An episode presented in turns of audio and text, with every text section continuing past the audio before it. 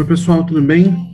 Hoje a gente vai conversar com a escritora e historiadora Mary Del Priori. Vamos ver como é que foi a entrevista? Aqui no canal Pontos de História. Vou começar, é...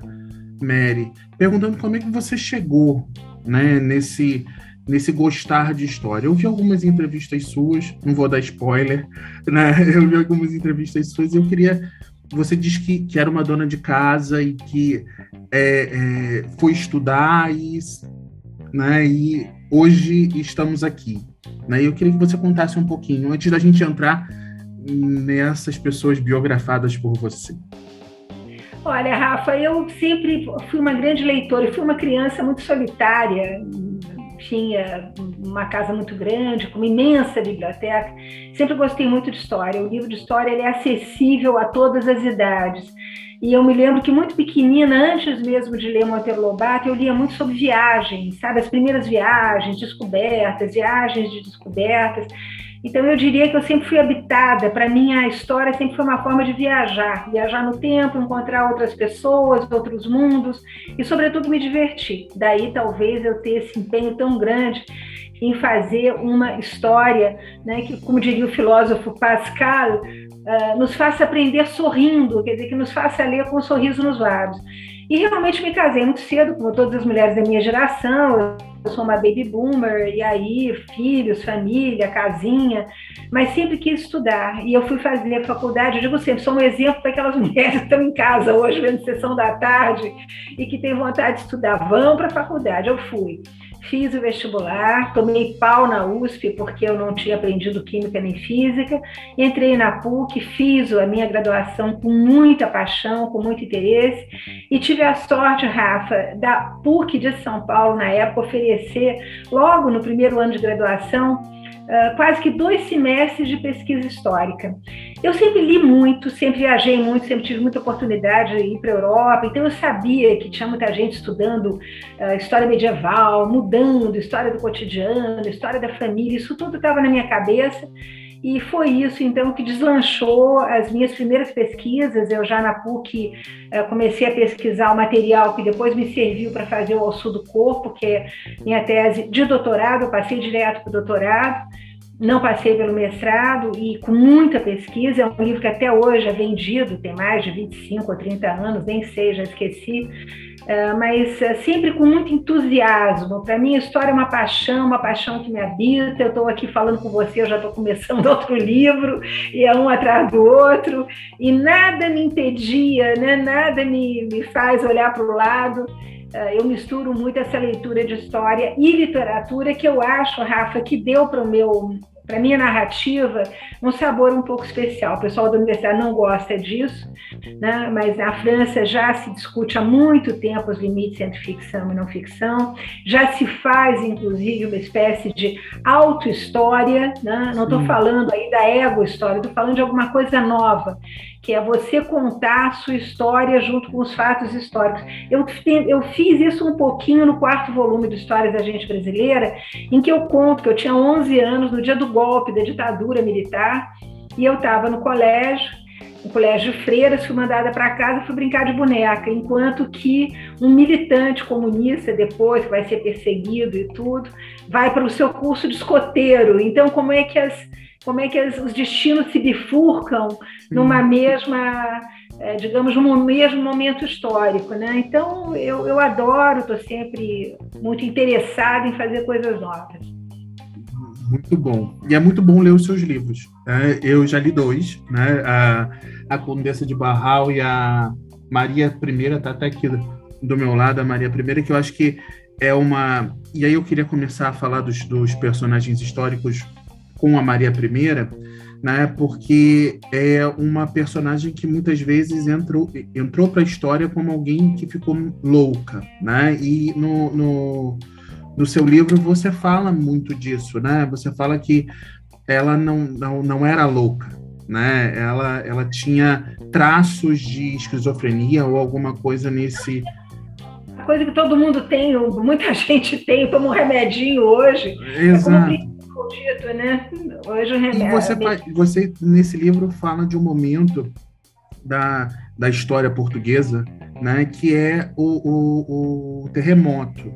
Né? É, e eu vi uma entrevista sua também, Mary, que você e, e, a pessoa elogia, né? Porque você descreve muito bem aquele momento, né? E, e como os, os habitantes de Lisboa passaram por aquele momento. Mas assim, eu queria voltar com a, com a Maria I, porque é, eu até fiz um vídeo aqui no canal e botei o título como assim: a Maria I, a rainha que enforcou Tiradentes. Né? E aí eu queria, eu queria que você fizesse um pouco um, um resuminho assim de como você chegou na Maria I, né? E é, é, essa ligação, Maria chegando em 1800, combinando em 1808 com a vinda dela para o Brasil, mas assim, quem foi essa rainha? Né? É, é a primeira rainha reinante em Portugal. Rainha de Portugal e do Brasil, né? Nossa primeira rainha, a gente esquece isso. Ah, Dona Maria I de Portugal. Não, de Portugal e do Brasil.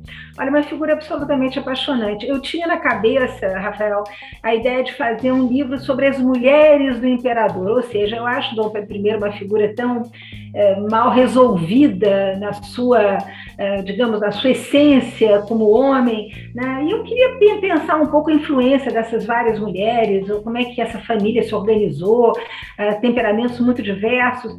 E aí comecei a ir para trás e falei, olha, quer saber, eu vou começar com a Dona Maria. Achei que eu ia tirar de letra, né, que em um capítulo eu ia matar a coitada da Dona Maria, de jeito nenhum. Comecei a me interessar por ela, comecei a pesquisar, comecei a ver que essa mulher, primeiro, tem uma história fantástica de empoderamento, uma mulher que é uh, enfim, ela, ela sabe que ela vai ser rainha desde muito cedo, porque a mãe não consegue mais ter, a mãe dela não consegue mais ter filhos homens, é, já, são, já, já, já tinha tido outras crianças que uh, tinham morrido, ela então estava, ela estava realmente, como foi o caso da princesa Isabel, Isabel uh, enfim, destinada a ser a rainha de Portugal, e ela tem que aguentar uma conspiração permanente do pai dela contra ela, esse pai que ela adorava, né, eh, contra ela, e depois do próprio filho, porque ela vai custar muito a ser rainha. E ela, nessa altura, já tem um filho que o pai dela faz casar com a irmã dela, veja só como endogamia era braba, né? É isso, né? Uh, para substituí-la no trono. Então, ela uh, tem a sorte de se casar uh, com o tio, que o irmão de, de Dom José, o Dom Pedro, uh, que era inclusive o preferido uh, do pai de ambos, que era Dom João V. E o Dom Pedro era uma figura muito afável, muito parecido com ela, ele era bem mais velho do que ela, mas fizeram um casal que na história da realeza é raríssimo, eles eram amicíssimos, se adoravam, tinham projetos comuns, os dois eram muito católicos, faziam procissão juntos, iam para carnaval juntos, gostavam de caçar, ela era esportiva, montava bem a cavalo, nadavam, então um casal assim de uma atualidade fantástica. Pois essa mulher, né, depois que perde o marido, ela começa a perder uma série de gente queridos. Eu lembro a você que a varíola, na época, graçava na Europa, matava eh, famílias inteiras, pobres, não pobres, aristocráticas, não aristocráticas, e ela perde o marido, depois ela perde o filho, primeiro ela perde a filha, depois ela perde o genro, que ela adorava, que era um príncipe espanhol, perde dois ou três netos, perde o marido, perde o padre confessor, e ela começa a se perguntar, ela era uma mulher extremamente devota, eu lembro, e isso eu explorei muito nesse livro ao qual você se referiu indiretamente, que chama-se O Mal sobre a Terra, está traduzido para o português de Portugal, fez furor em Portugal quando foi lançado, me deram primeira página de vários jornais, dei várias entrevistas, porque é um livro que narra o quê? Esse ambiente espiritual no qual a Dona Maria nadava de braçada.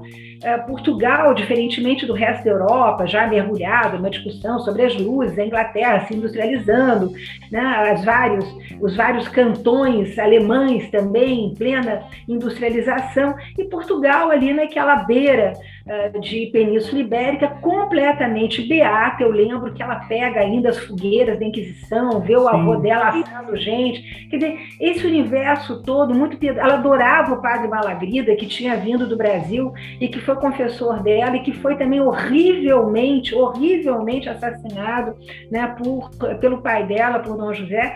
E ela, então, banhando nesse clima muito religioso, ela diz: Bom, não é possível, eu vou à missa todo domingo, eu comungo, eu vou todo dia eu rezo, eu faço é, devoção, faço caridade. O que está acontecendo? O diabo está dentro de mim, porque era a compreensão que os médicos tinham da melancolia. Né? A melancolia, esse, essa bilis negra que era injetada na realidade, fora inventada pela serpente no paraíso, o bafo da, da serpente na cara de Eva, né, havia transmitido essa propensão feminina à, à, melancolia, à depressão. E ela mergulha, então, nesse ambiente muito piedoso, sempre com medo de ter pecado, de ter pecado contra o pai, de ter pecado contra alguém, e é enredada por um segundo confessor que, enfim, só quer dinheiro dela, a história é absolutamente rocambolesca, e ela vai ficando cada vez mais deprimida e ela é visitada por um médico inglês importantíssimo que havia cuidado de George III ou IV, agora não me lembro, e que descobre que ela não, ela não é absolutamente louca, ela está profundamente deprimida e ele diz: a senhora tem que se afastar da religião, que são essas questões de culpa que Freud depois vai uhum. analisar, né, que a estão deixando nesse estado. Olha, Rafael, só para quem estiver nos ouvindo saber, os primeiros, os primeiros estudos sobre depressão depressão e melancolia foram feitos por um grande médico francês dentro dos conventos e dos colégios religiosos femininos, mostrando isso no início do século XIX, quando Dona Maria estava vindo para o Brasil, que o índice de depressão, que se confundia com loucura, era altíssimo. Ela era uma mulher deprimida. Agora, era uma avó adorada, era uma mãe adorada. O Dom João VI enlouquece quando a mãe morre, os netos todos adoravam. Eh, ela era uma figura queridíssima do povo português quando a família real veio para o Brasil, uh, Rafael, o povo português escreve pedindo para ela voltar. Né? Há uma campanha para Dona Maria voltar. Ela era muito querida, ela andava no meio do povo, ela participava de festas populares. Quando ela é aclamada, porque nunca houve coroação em Portugal, rainha, ela deixa o povo invadir né, o local da festa. Então, ela era uma figura queridíssima e o povo não se conforma. Então, milhares de fake news, foi envenenada, ah, foi envenenada pela, família, ah, eles querem tirar o trono dela dela, enfim, é interessante esse ambiente de conspiração e como essa mulher resiste, né? resiste Sim. com muita força de caráter. Esse ambiente de conspiração é, é, existe nos Bragança até o final, né? É, é, da família Bragança. É, é, porque é, você vê isso com Dom João e a Carlota, né? E Carlota Joaquina, e depois você vê o ambiente de conspiração, seja com, a, com Dom Pedro II e a Marquesa de Santos, quando, quando dizem que ela, que ela ajudou, né? E, e aí é uma discussão, ela, ela recebia parlamentares e, e, e embaixadores, né? Então, eu acho que esse ambiente é, é, conspirador é, é, é, é, da família Bragança. Né? Eu acho que até hoje, né? vamos combinar que eu acho que até hoje existe um pouco desse ambiente de conspiração. Seu primeiro livro foi O Príncipe Maldito, né, que fala sobre o neto, me refresca a memória, sobre o neto de Dom Pedro II, correto? o filho da Leopoldina teve duas filhas, Isabel e Leopoldina. As duas se casam praticamente juntas, com um mês de diferença. Só que o marido da Leopoldina, que fazia parte de uma casa aristocrática, eu só lembraria que essas conspirações estão em todas as casas reais, né? Sim. Quando a Lady Dice estrupicou naquele Sim. acidente, inventaram que foi. A primeira alguém... coisa que disseram que quem matou foi a, foi, foi a Rainha Elizabeth. É, exatamente. Então, só para lembrar para os seus ouvintes que isso tudo faz parte aí do borogodó da história. Mas, enfim, ele casa-se com esse, esse príncipe de uma imensa família, depois, enfim, todo mundo sabe, o tio dele é o Alberto da Inglaterra e tal.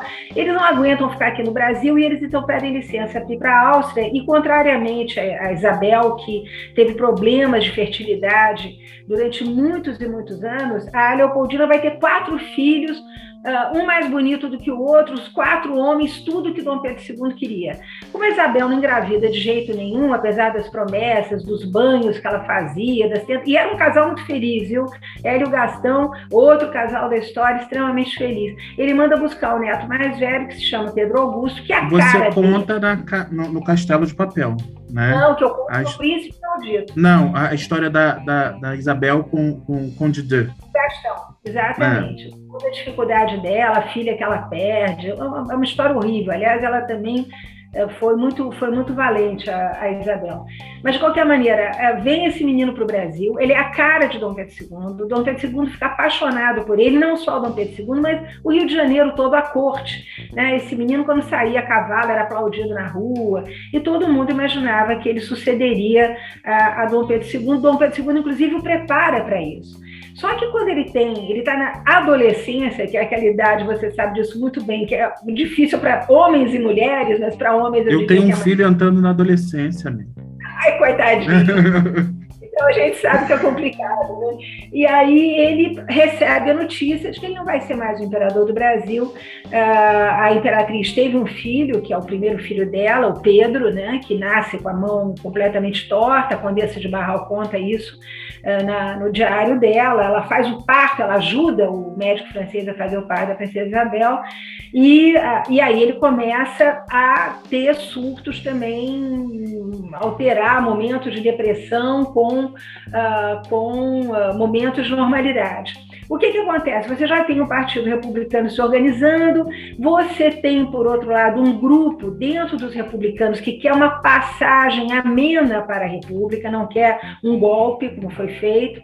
E aí, esse grupo que você tem fortunas, grandes homens de negócios, militares, né? esse grupo começa a imaginar que o Pedro Augusto poderia fazer a transição, a passagem para a República, sem derramamento de sangue, sem confusão, e ele seria o personagem mais adequado, por ser homem, por ter sido preparado pelo avô e por ser o preferido do avô.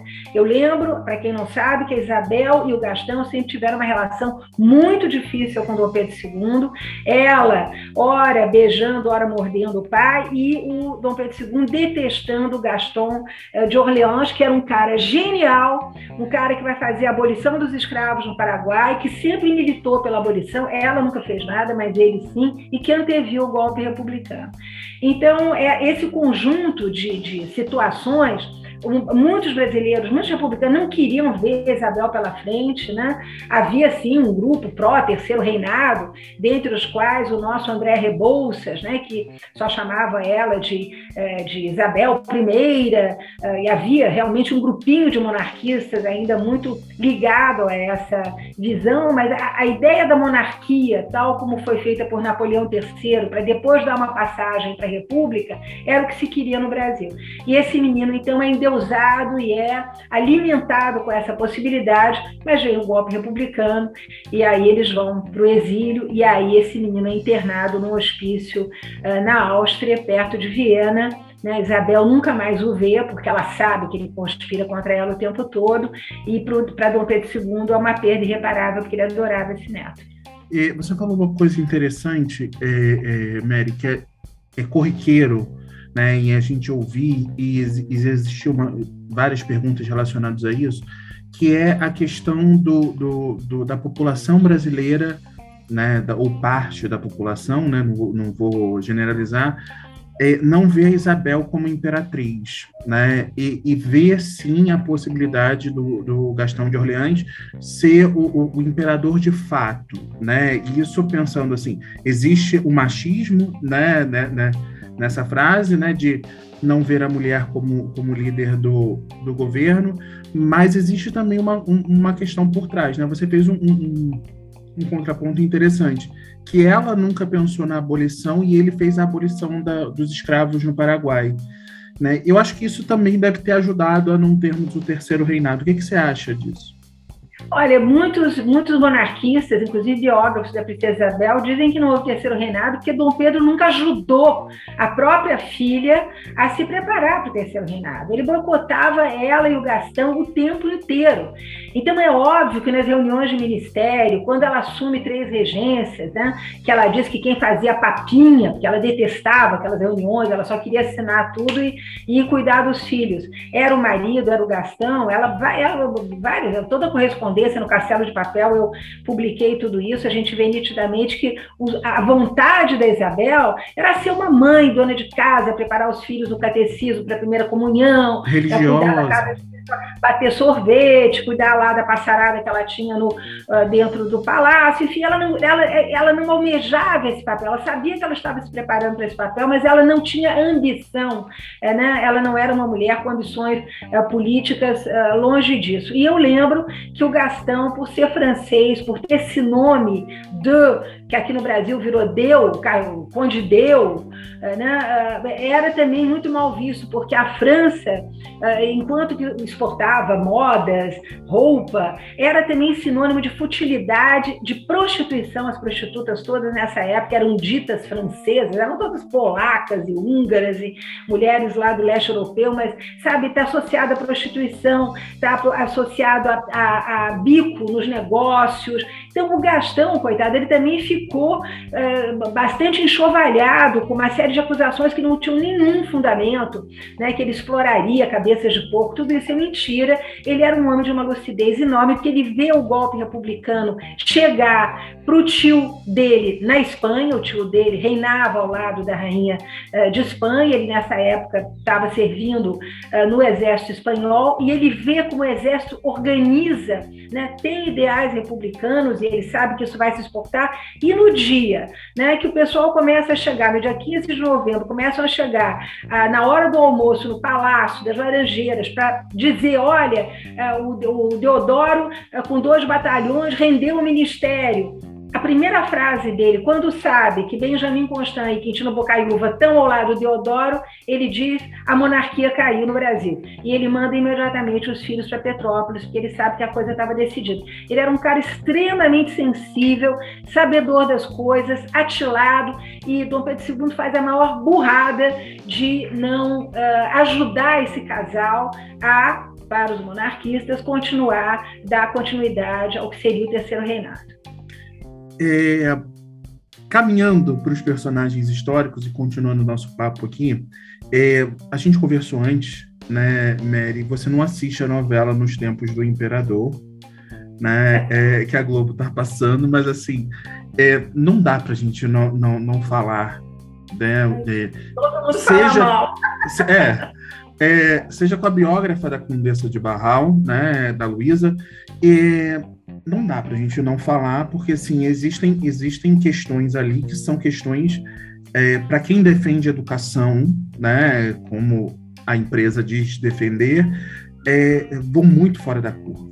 Né? É, é eu até citei para você uma cena onde o, o, a Condessa de Barral ela, ela perde o filho que ela estaria grávida de Dom Pedro II. E o Dom Pedro II, antes disso, ele sugere né, a, a, a ela fazer a mesma coisa que o pai fez, com assumir o filho dela oficialmente, ou assumir o bastardo oficialmente.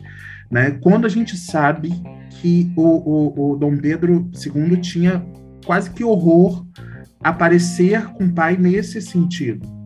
Né? Então eu queria saber de você, assim, você no, na biografia, óbvio, e nas suas entrevistas, você diz que foi a grande paixão do imperador, mas até onde foi essa paixão, né? É, é, e, e, qual a sua opinião sobre isso? Tirando a novela, mas assim, com essa é. deturpação, é, é, quase manchar a, a imagem de uma pessoa com uma história que realmente não existiu. Eu já pensei várias vezes até em escrever para o próprio Globo, que volta e meia eles me pedem uma coisa e outra, para realmente denunciar esse mau uso da história. Eu acho absolutamente vergonhoso. Eu não assisto novela, digo com franqueza a vocês, não sei nem quem são os atores. Eu sei que a menina que faz a, a Barral é uma moça que é uma excelente atriz, belíssima, coisa que a Barral não era. Né? Ela não era atriz não era atriz no sentido de que ela não mentia, ela era de uma, ela era de uma objetividade. Com o Dom Pedro, ela diz para ele: é, é, é, o seu inglês é macarrônico, é, recomenda remédio para prisão de ventre, para dor de ouvido, é, pague melhor os seus funcionários. Ela fala com ele da primeira, dando ordens, né? sempre é, no imperativo, eles têm total intimidade. Foi um grande amor, e eu acho até que é difícil as pessoas entenderem que o amor no passado não era só cama, não era só sexo, era afinidade intelectual, eram emoções. Amor romântico, né? Você fala isso no livro, né? Do amor romântico. Ela abre, e não só isso, viu, Rafa? Ela representa para Dom Pedro II o um mundo civilizado, porque ela, uma mulher que já tinha trabalhado na corte francesa, vai trabalhar na corte na Inglaterra. Era considerada, a expressão na época, era uma maravilhosa, uma mulher que sabe conversar, ah, que sabe dançar, que sabe falar de política, coisa que no Brasil não existia, né? Era tudo aquele algumas mulheres já estavam à frente do seu tempo, até trabalhei muito com isso, mas não na corte. É, essa, essa, esse, essa facilidade com que a Condessa transita né, entre países, entre línguas, entre literatura, arte, tudo que ela havia conhecido, essa mulher abre uma janela naquele horizonte sombrio de um homem que vivia encafurnado num, num palácio feio, que não tinha beleza, que não tinha obras de arte. Então, ela é uma luz ali no horizonte dele e vai ser a melhor amiga dele até o final da vida. É ela que o recebe uh, na Europa, na França, quando ele vai uh, ah, para o exílio. Mas então, qual é o meu ponto? O meu ponto é que eu acho uma disfarçatez, né? A TV Globo, que tem excelentes uh, produtores, excelentes redatores, o que seja, uh, usar a história dessa forma, porque não só, como você disse no início do nosso encontro, faz caricaturas absolutamente ignóbeis, né? De grandes personagens da nossa história. A Condessa de Barral, é uma mulher que seria hoje um exemplo para toda mulher empoderada. Ela é uma mulher que cuidava do dinheiro dela, que negocia o salário dela com Dom Pedro, que se forma, que estuda, que cuida do filho, que cuida do marido, que cuida das filhas do imperador. É uma mulher que transita na sociedade com uma segurança que faria inveja hoje né, a qualquer grande dama, ou melhor, a nossa dama nem tem essa segurança, é uma pobre coitada, a, a, a Micheque, mas enfim, não vamos ficar por aí. Não vamos entrar nesse assunto. Não, não vamos entrar nesse assunto. Mas, de qualquer maneira, essa segurança de uma mulher que sabe quem é, que anda com as próprias pernas, né? é, uma, é uma beleza de uma mensagem para as mulheres hoje brasileiras que estão assistindo a qualquer novela. Outra coisa que eu acho absurdo eles não terem explorado é o fato da Condessa de Barral ter tido uma avó mulata, uma, uma avó mestiça. Né? É, o, o Visconde da Pedra Branca, que era o pai dela, que era um homem profundamente intelectual, abolicionista, desde o final do século XVIII, uh, ah, um homem que escrevia para as mulheres, ele faz um jornal para as mulheres baianas, falando de poesia, de literatura, de artes. É um homem antes do seu tempo. Ele tem um tio que participou da revolta dos alfaiates participou da revolta dos alfaiates do lado dos negros, não era contra os negros, que era na casa dele que os negros da revolta iam ler os autores franceses, ele que traduziu os autores franceses. Ela tem um outro tio que teve 12 filhos com uma negra. Quer dizer, a, a Barral, ela é a essência mesmo do que era o Brasil nesse momento, com uma classe média, mestiça, de 43% da população, que é uma coisa que ninguém fala. Então, essas novelas idiotas ficam mostrando escravo de um lado, senhorzinho branco do outro, o que não é verdade. Início do 19, 43% da população, final, 48% a 49% da população de afro-mestiços, ela já tem esse passado. E me falaram do romance também entre uma sinhazinha branca e um escravo de quilombo. Os quilombos Sim. ficavam. Né? Nós sabemos que havia quilombo aí. O grande historiador Flávio Gomes escreveu um livro maravilhoso, A Hidra Sete Cabeças, se não me engano, sobre os quilombos à volta do Rio de Janeiro. São quilombos do 18, né? Ah, no 19 você vai ter quilombos em Minas, você vai ter quilombos no Vale do Paraíba, mas ah, o importante é que no século 19 você tem uma infinidade de intelectuais negros, é importante que se diga isso aqui, são fatos históricos, né? Que são homens que vão estudar em Coimbra, é o caso do Francisco de Montezuma, né, que termina, fundador da OAB, para quem não sabe, não um mulato, fundador da OAB, foi, uh, ele foi uh, ministro da Economia, vai ser embaixador na Inglaterra, era conselheiro, uh, primeiro de Dom Pedro I, depois de Dom Pedro II, e termina a vida como Visconde com Grandeza, casado com uma branca. Então, nós temos aí os casamentos mestiços. Né? Por que não fazer alguma coisa mais perto da realidade? Ou então o Francisco Salles Torres Homem, que era conselheiro que Dom Pedro II consultava para tudo, foi inclusive inimigo político de Dom Pedro II. O Francisco Salles Torres Homem, a mãe dele era uma escrava porra que vendia legumes aí no Rio de Janeiro, no Lago do Machado. O que, que acontece com ele? Ele primeiro quer fazer a carreira como médico, que nós já temos vários médicos negros. Eu lembro que Dom Pedro I morreu nos braços de um médico negro. O obstetra, obstetra, intimidade total da Imperatriz Teresa Cristina. Eu ia perguntar que... isso para você. Né, do obstetra da Teresa Cristina, da Imperatriz Teresa Cristina, e que ah, o Dom Pedro I morreu nos braços de um médico negro. Exatamente. Também. Obstetra era afro-mestiço, depois vai também para a Europa com eles, viajar, vai para o Egito, é também barão. Agora não vou saber exatamente o nome de todo mundo, mas isso é fácil, eu tenho livros escritos sobre isso.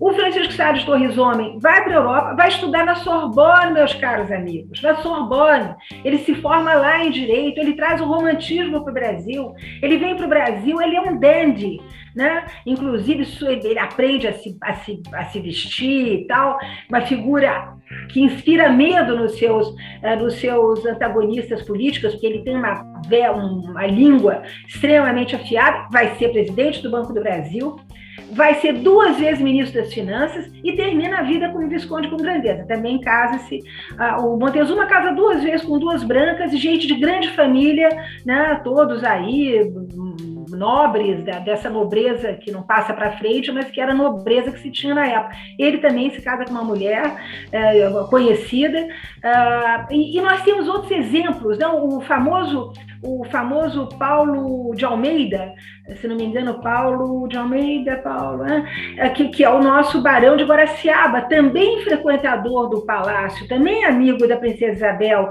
também conhecido de Dom Pedro uh, ah, II. Ele começa a vida como tocador, negro, negro, começa a vida como tocador de violino aos oito anos em enterro, passa a fazer joias com pedras no sul de Minas, brilhantes, passa a tropeiro, de tropeiro passa a, a grande fazendeiro, a, a, fazenda, uma das fazendas do Roberto Marinho foi dele, uh, tinha qualquer coisa como 400 escravos, de fazendeiro se torna banqueiro, se torna comerciante, se torna industrial. Quer dizer, por que, que essas figuras que estão na história, estão aí, não estão na novela? Exato. E aí fazem uma história idiota e inverossímil de uma sinhazinha com um negro quilombola. Não, e não só isso, né? É, é, deturpam a, a, fazem uma história idiota, né? Uma história que não condiz com a realidade da época, mas não só isso, deturpam o que a gente poderia saber de fato, né? Conhecer os personagens de fato. E é isso que a gente faz aqui no canal, né? Tentar trazer os personagens de fato como eles eram, né? É, obviamente ninguém é santo e, e, e, e ruim o tempo todo, né? E a gente sabe que novela tem que ter o antagonista e a, e a mocinha, né? É, mas no caso uma pergunta, por que, que não fazem, como na TV inglesa, na TV francesa, na TV espanhola, séries históricas? Exato. Quem viu The Crown, A Coroa, né? tá lá a Rainha Elizabeth, que obviamente não, não teve, não foi boba de, de, como é que se diz, perseguir ninguém. Quem viu The Crown é uma beleza de história da Inglaterra durante a Segunda Guerra Mundial, Primeira Guerra aproxima, Mundial. Aproxima, né, né, Mary? Aproxima esses personagens da, da, da nossa realidade, né? É, deixa de ser rainha para ser um. um... A indumentária, os interiores, a semelhança da atriz com a, com a rainha, quer dizer, tudo isso. E aqui é essa, essa, essa bandalheira, essa confusão, esse desrespeito ao trabalho. Olha, insisto nisso aqui, meus trabalhos que os historiadores estão fazendo, que é um trabalho árduo. Vai vai fazer pesquisa no Brasil para você ver o que, é difícil, ficar horas no tese nessas condições, os livros caríssimos, as nossas bibliotecas paupérrimas, vá ser historiador no Brasil e vá se sentir insultado de saber que a TV Globo faz uma papelada dessas com a história do Brasil. Exato. Mas vamos falar sobre a Barral de fato, né? Vamos falar sobre a, a, a que realmente existiu. A Luísa Margarida Portugal de Barros ou de Barros Portugal? Eu, eu, eu sempre tenho essa. Portugal de Barros. É, Luísa Margarida Portugal de Barros.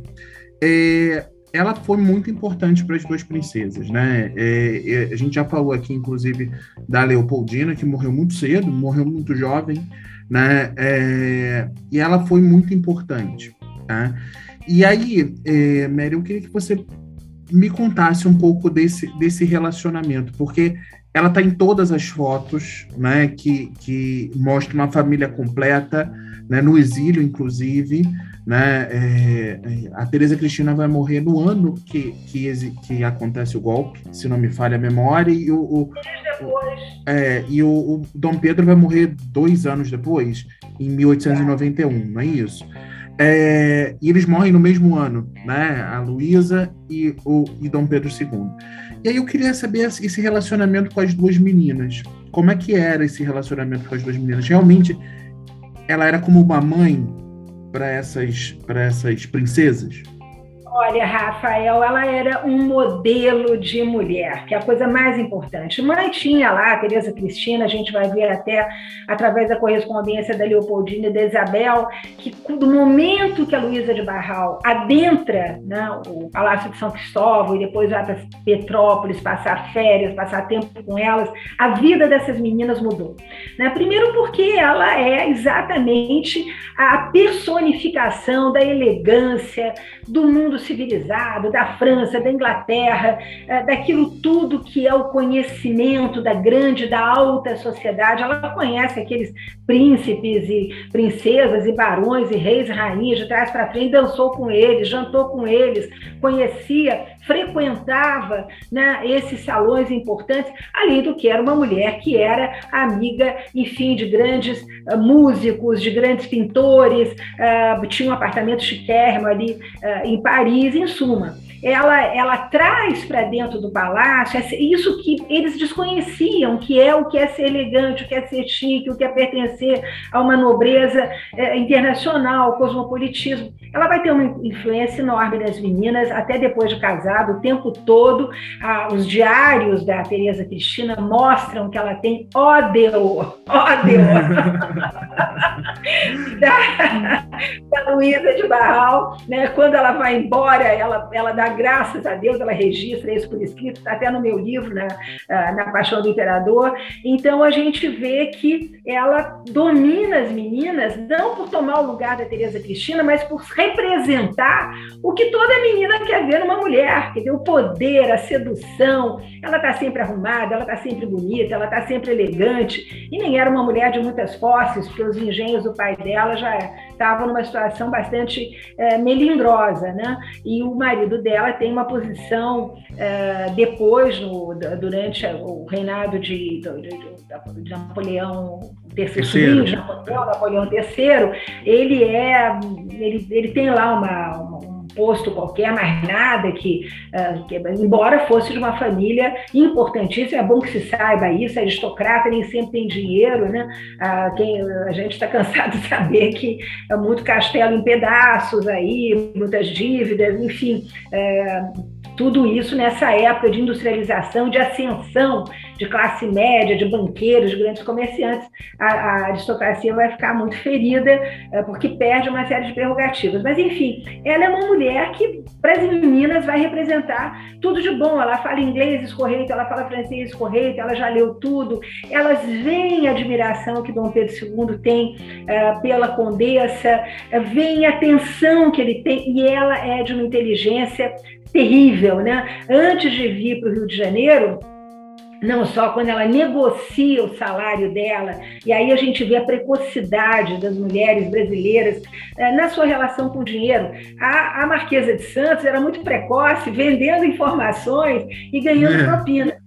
A Luísa também, ela vai ver isso uma oportunidade, ela está quebrada nessa época, eles estão sem dinheiro, ela diz, olha, eu quero uma excelente mesada, eu quero ter cama, mesa, banho, empregados, casa, coche, carruagem, ela quer tudo, e ela faz ele, porque provavelmente ela já tinha ouvido histórias né, da corte eh, de Dom Pedro I. Eu lembro que a Leopoldina quis contratar a grande escritora inglesa Maria Graham para ser a preceptora uh, da rainha, futura rainha Maria da Glória, e, a, e são os próprios empregados do palácio que acabam enxotando a, a professora e a escritora.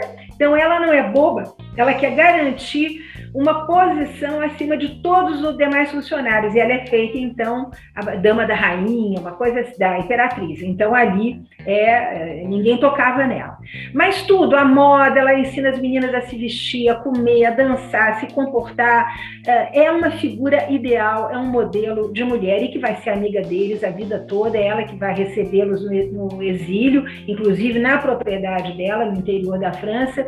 E ele sozinho no sul da França, já sem dinheiro, muito doente, na cidade de Cannes, é ela que vem de carruagem buscar Dom Pedro II para dar uma volta, para levá-lo para tomar um sorvete, para acompanhá-lo, né? A gente vê que o amor dessas, desses dois seres não foi um amor de sabe, só de cama, de paixão. Teve isso, deve ter tido. Né? A gente sabe que pelas intimidades que ela toma é, com ele na correspondência, né? Ah, vou ficar atrás da janela mandando beijinhos para você. Ninguém fala isso se não tem uma grande intimidade Sim. com alguém. Ela queimou todas as cartas dele, então nós sabemos pouquinho mas ah, o que sobrou, a gente vê que havia uma intimidade. Ah, é, eu estou tocando piano à noite, e lembrando daquelas noites. Então, há, uma, há sempre inferências a momentos de profunda intimidade, e a gente sabe que Dom Pedro era nove anos mais jovem do que ela, era um homem jovem, depois ele vai ter uma ligação aí, uma ou duas, muito ardentes, que o professor José Murilo de Carvalho eh, descobriu lá na Biblioteca Nacional, cartas apaixonadas, ah, nós rolando em cima do sofá, eh, tudo cheio aí de detalhes, mas com ela, é o que eu digo, é a paixão de vida toda, é a paixão que atravessou as quatro estações, eles jovens, depois eles maduros, depois eles mais velhos, e é ela que vai ampará-lo no final da vida, com a sua ternura, com a sua quando ele já está no exílio. Bom, muito bom ouvir quem estudou e quem conhece realmente a, a, a vida desses personagens. Eu acho que a gente a gente estuda pouco história, né, Mary? Eu acho que você falou isso numa das entrevistas que eu vi né, que é, é, é, não saber, né? O, alguém te perguntou sobre a questão do, eu esqueci o nome do jornalista, perguntou a questão do Palácio de São Cristóvão, né, que, que hoje está em ruínas, e, e, e, você fala isso, né? Você fala que era uma, que era uma corte é, é, naquela, enfadonha, né? Uma, uma corte é, é escondida, vamos dizer assim, naquele, naquele palácio que já era um palácio em ruínas, vamos, vamos colocar assim, já não era uma, já não era um palácio bonito, já não era, né, já não era uma corte, já não era um imperador que tinha andava de cetro e coroa, né? Era, era um imperador muito muito andava com a casaca puída, né? Então assim, é, é eu acho muito interessante, acho muito importante né? que a gente continue a ter livros, como você disse, Mary, é, para todo mundo, falando para todo mundo. Né? Você diz também que você conversa com os mortos, né? No, no, numa das, entrevistas. Eu, eu acho que é isso que a gente acaba fazendo, né? Quem, quem fala de história acaba conversando com eles todo dia, né? Para achar um pouco, né? Dessa, dessa dessa civilidade, dessa, dessa humanidade, não é civilidade, dessa humanidade dentro desses, desses reis, rainhas, condes, condessas, princesas é, e tudo mais. Eu, eu, uma vez dei uma entrevista, os monarquistas ficaram muito ofendidos, em que eu contava, isso, importante que as pessoas que estão nos ouvindo saibam que tudo isso são informações extraídas de documentos. A não ser que se queime esses documentos, isso é um fato histórico. O documento é um fato histórico, está lá relatando um fato histórico. Aí ficaram sentidos, porque eu falei que Dom Pedro não sabia comer à mesa, não sabia mesmo. A, a, Barral escreve para ele, dizendo: olha, você não pode mais comer do jeito que você come, com a faca, é, derramando vinho na mesa, você não pode mais andar com, a, com, essa casaca que parece que você nasceu com ela, você não pode ter essa mania de brasileiro de ficar tocando nas pessoas. A brasileira tem essa mania, né? Ai, eu gosto tanto de você. Já chega abraçando, né? na conversa, fica apertando o braço da pessoa. Ela te ele não faça isso. Olha, não fale inglês, pelo amor de Deus, porque o seu inglês é macarrônico, fale francês. Mas isso tudo está lá na carta dela. A carta dela está no Museu Imperial. Quem quiser vai lá ver a, a tal da carta. Eu não fiz por mal. Eu fiz porque eu acho que isso aproxima o imperador da gente. Ele é, ele é humano como nós, ele erra, né? Uh, e aí a gente vê essa humanidade né, nesses pequenos traços. A gente vê isso não diminui em nada ele como um personagem histórico, né? Muito pelo contrário, isso coloca ele como, como um ser humano comum, como qualquer outro. Exatamente, como todos nós. Exatamente. Eu acho que, que ele, ele não, era, não era como era antigamente, que o, que o rei vinha de Deus. Né? Não era, ele era, ele era filho de alguém que fez a independência do Brasil, se intitulou imperador e, e, e assim a gente teve quase 60 anos de, de reinado no Brasil. Né? Para terminar, eu queria que você falasse um pouquinho, um pouquinho, que é muito difícil que a gente encontre alguém que fale um pouquinho, não sei se você, você consegue falar, da Tereza Cristina, porque é, é, a gente está falando de mulheres importantes, né? falou da Maria I, falou da Condessa de Barral, né? e da, da Leopoldina e da Isabel, eu queria que você falasse um pouquinho da Tereza Cristina, porque ela é, é retratada como alguém muito é, é, apagado na história, né? É, e aí eu queria que você falasse um pouquinho para a gente terminar essa conversa nossa.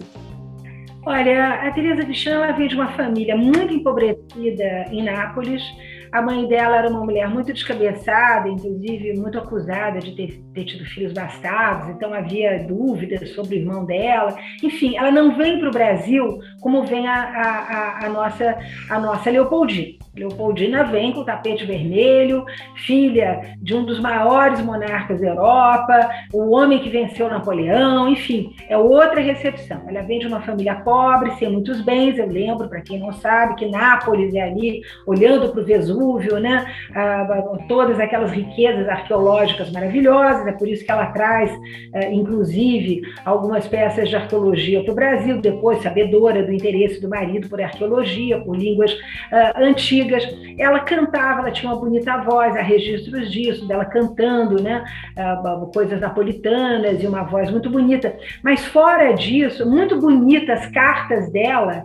Uh, para Dom Pedro recém-casada, ela fica alucinada de paixão por ele.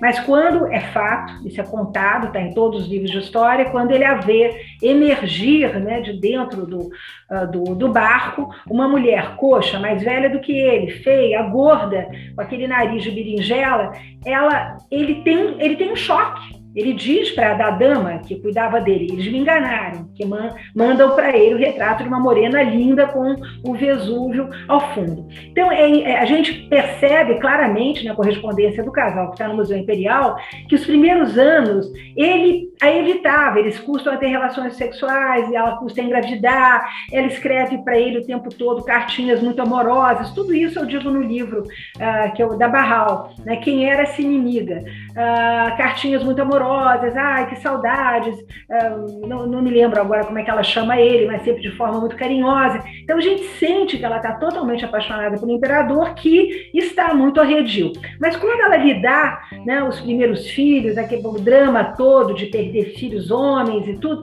ele se aproxima e ele vai ter com ela o tipo de relação que a gente vê muitos casais do século XIX, até do início do século XX, tendo. Né? Ela é a mulher é a esposa, é a mãe dos filhos, muito respeito, ela era muito respeitada, é, ele tem muito respeito e, e, obviamente, procura ocultar o tempo. Ele até tem uma hora que ele perde a cabeça, é a Barral que, que vai segurar ali é, os pontos, dizendo: olha, cuidado, vamos ter cuidado dos nossos encontros, da nossa correspondência. Tem uma hora que ele fica totalmente apaixonado pela Barral. Mas ele é muito respeitoso com ela.